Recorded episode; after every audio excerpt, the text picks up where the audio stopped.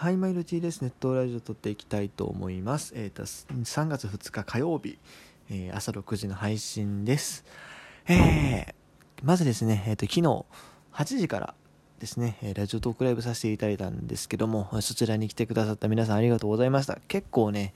急だったと思うんですよ、告知が。多分10分ぐらい前にですね、えー告知して、まあ、もともとね、もともとっていうか、まあ、昨日の、まあ、昼ぐらいから、あ、今日の夜ライブしようかなとかね、ちょっと思ったりはしたんですけども、まあ、なかなかこう、絶対やるでって言って、その時間にちゃんとできる自信がなかったので、ギリギリになったんですけど、それでも結構多くの方が来ていただいて、えーそれなりに盛り上がったかなというふうに思います。コメント欄の盛り上がりで言うと、もう本当にもう過去一ぐらい、僕の番組内ではね、盛り上がってたんじゃないかなというふうに思います。まあ、ちょうどね、えっ、と、キャンプも終わって、結構ネタが豊富なタイミングだったっていうのもあってでしょうね、えー成功しました。本当にありがとうございます。そして、えーこの番組にですね、差し入れもいただきました。えっ、と、ラジオネームが、えっ、と、ラジオネームがっていうかもう多分これ、その、なんだ、世の中での活動してる名前がこういう名前だと思うんですけども、えー、裏本田柴四郎さんからいただきました、えー構成作家そしてコピーライターをされている方だそうです。結構なんかいろんな番組に関わっていらっしゃるらしく、えーそしてご自身でもこうラジオトークを取られているという方で結構なんかアイドル系の話とか多いようですがノートの方拝見したんですけど一応なんか野球にも興味があるということで多分この番組にたどり着いてくださったのかなというふうに思います。まああの特にその差し入れに合わせてコメントをいただいたわけではないんですけども、まあえーとりあえず差し入れの方美味しい棒の方いただきましたので、えーこちらの方で、まあ、紹介させていただくということにしたいと思います。さて、えーそんな今日はですねまあそろそろ阪神の話をしようじゃないかと。もうなんか最近トレードトレードで2発こう続けたところでね、えーそろそろ阪神の話をしようじゃないかということでやっていきたいなと阪神はね、えー昨日3月1日をもちまして、えーキャンプを終えました。え1軍は技能座やね。技能1は DNA。技能座が阪神です。で、それから2軍が秋キャンプを打ち上げました。うん。まあ僕はま今回のキャンプはそんなにちゃんと終えてないんですけども、まあ一応ちらほら入ってきてるニュースでは結構期待の持てる内容らしいですね。うん。まあ、特に、高山が MVP ということで、いやー、ついにかと、うん、こう佐藤輝明が入ってきて、いよいよ窮地に追い込まれた男がここで意地を見せてくれるのかと。ねえもうそうな、それで本当に輝いてくれて僕は非常に嬉しいですよ。うん、嬉しいけども、僕はまだ信用はしてない。だって去年もオープン戦打ちまくってたやん、高山くん。それがシーズン入ったら、まあね、もちろんあの、シーズン前にね、いろいろあったからさ、やっぱオープン戦と、あのーシーズン開幕まで時間空いたから仕方がないところはあるんだけども、実際シーズン始まって、1割7分でしたっけ？去年の打率。そんなことがあったんでね、あの、まあ、うーんぐらいにはちょっと思ってますけども、いや、でもやっぱ期待は多少してますよ。うんこれ高山俊がね外野のポジションを取ってくれたら、ね、僕は本当に嬉しい。ただね他の選手もまあ負けじとねやってますよ、うん、まずね新人の佐藤輝明。彼もついに、えー今年もほぼこれも開幕しため間違いないでしょうね今の感じやと。もうオープン戦でよほど苦しいんだら別ですけども今の調子やと開幕スタメンで多分まあ、レフトかサードでも固定して、固定っていうか、レフトとサードにして使うと。だから他のライトとか、あファーストっていうポジションももちろん可能性として今まであったと思うんだけれども、まあ、今シーズンに関してもレフトとサード、どっちかで使うという話になってるんで、まあ多分開幕どっちかで使うんでしょうね、この感じだと。うん。まああんまりね、ちょっとまあメディアが持って叫んでる部分もあると思うんですけども、にしてもなんかええ感じで来てるからね、やっぱ物が違うんでしょうね、ほんまに。うん。っていうところで、これは入ってくるんやろうな、というのもあるし、それに対抗するように、ヨーガーという選手もおりますよ。うん、去年ちょっとブレイクの兆しを見せた。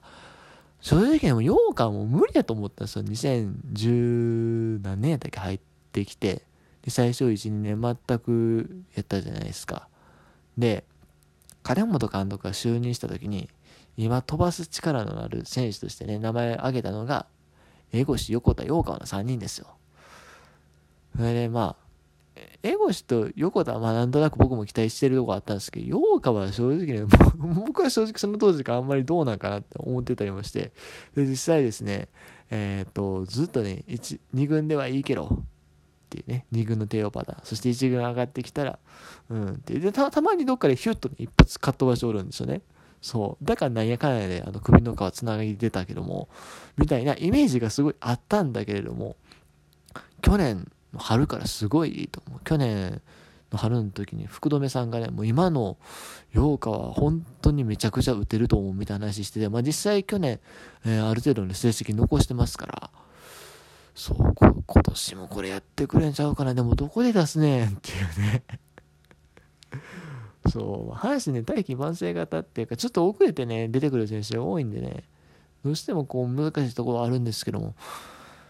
ねもうポジションないよ。高山、佐藤、大山、そして外国人、ポジションかぶりまくりやからね。ね、センター、ヨーカーとかいうファイヤーもね、近本が絶不調にならない限りありえないしで、うん、去年1回あったんですけどね、センター、ヨーカーは。そうなんです。でも去年も、なんかオープン戦ある程度みんな打てるのにさ、シーズン入ったらもう打線キンキン冷えてて、で、近本がまず冷えてたからね、それがすごい辛かったんですけどね。そうで、そういうところもあるし、あとあれね、丸でもね、この前も粘り粘り10何球でしょ。10何球粘ってからのタイムリーやったっけ？打ってたこともあったしね、そう、マルテもね、やっぱ怪我がなかったらね、すごい面白い存在ですよ。うん。まあ、守備がね、なんか悪いイメージが去年ついてしまったような気がするんです。別にそんな著しく悪い選手じゃないんで、うん。もともとだってサードも守ってたぐらいですし、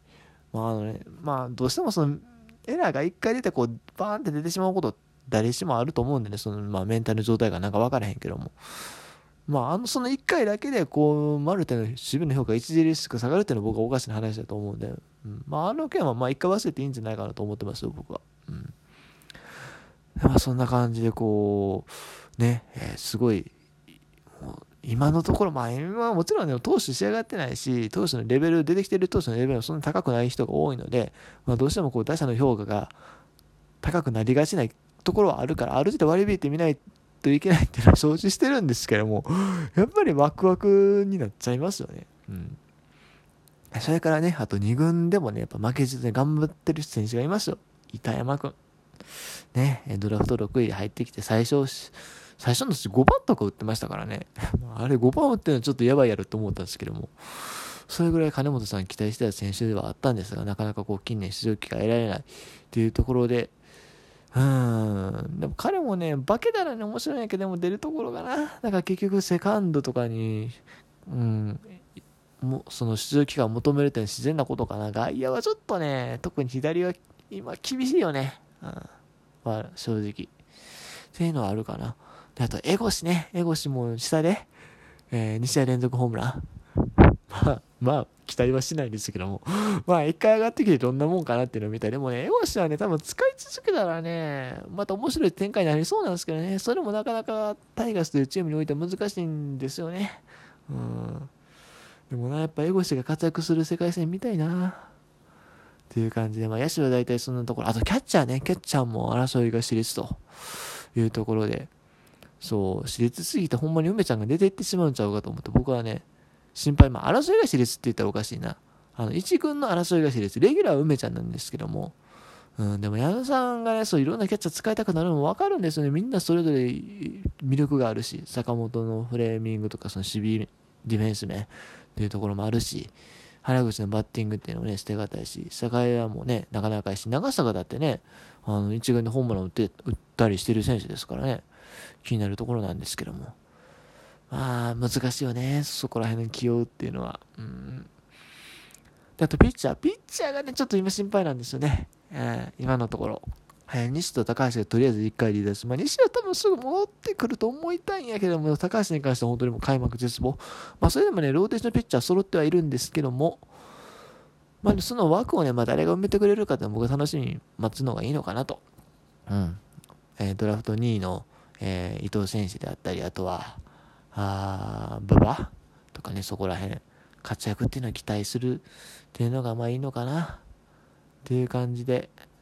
あとそう、でも藤波とかも順調な仕上がりしてるし、まあまあ、まずまずってとこなんじゃないですかね。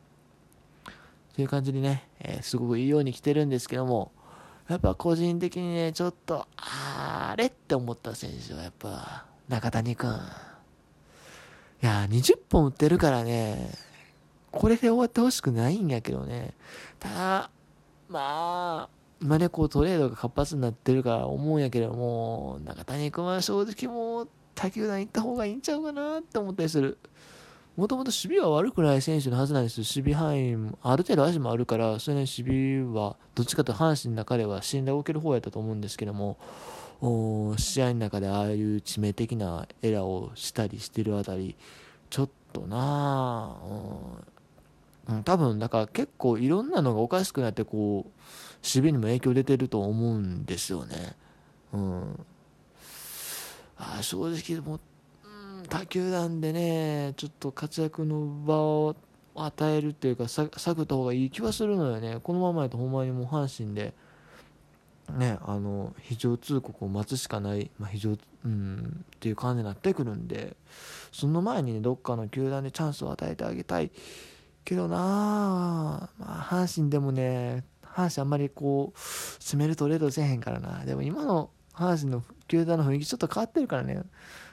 どっか、うん、欲しいって思ってくれる球団があれば、ぜひチャンスを与えてあげてほしいなっていう、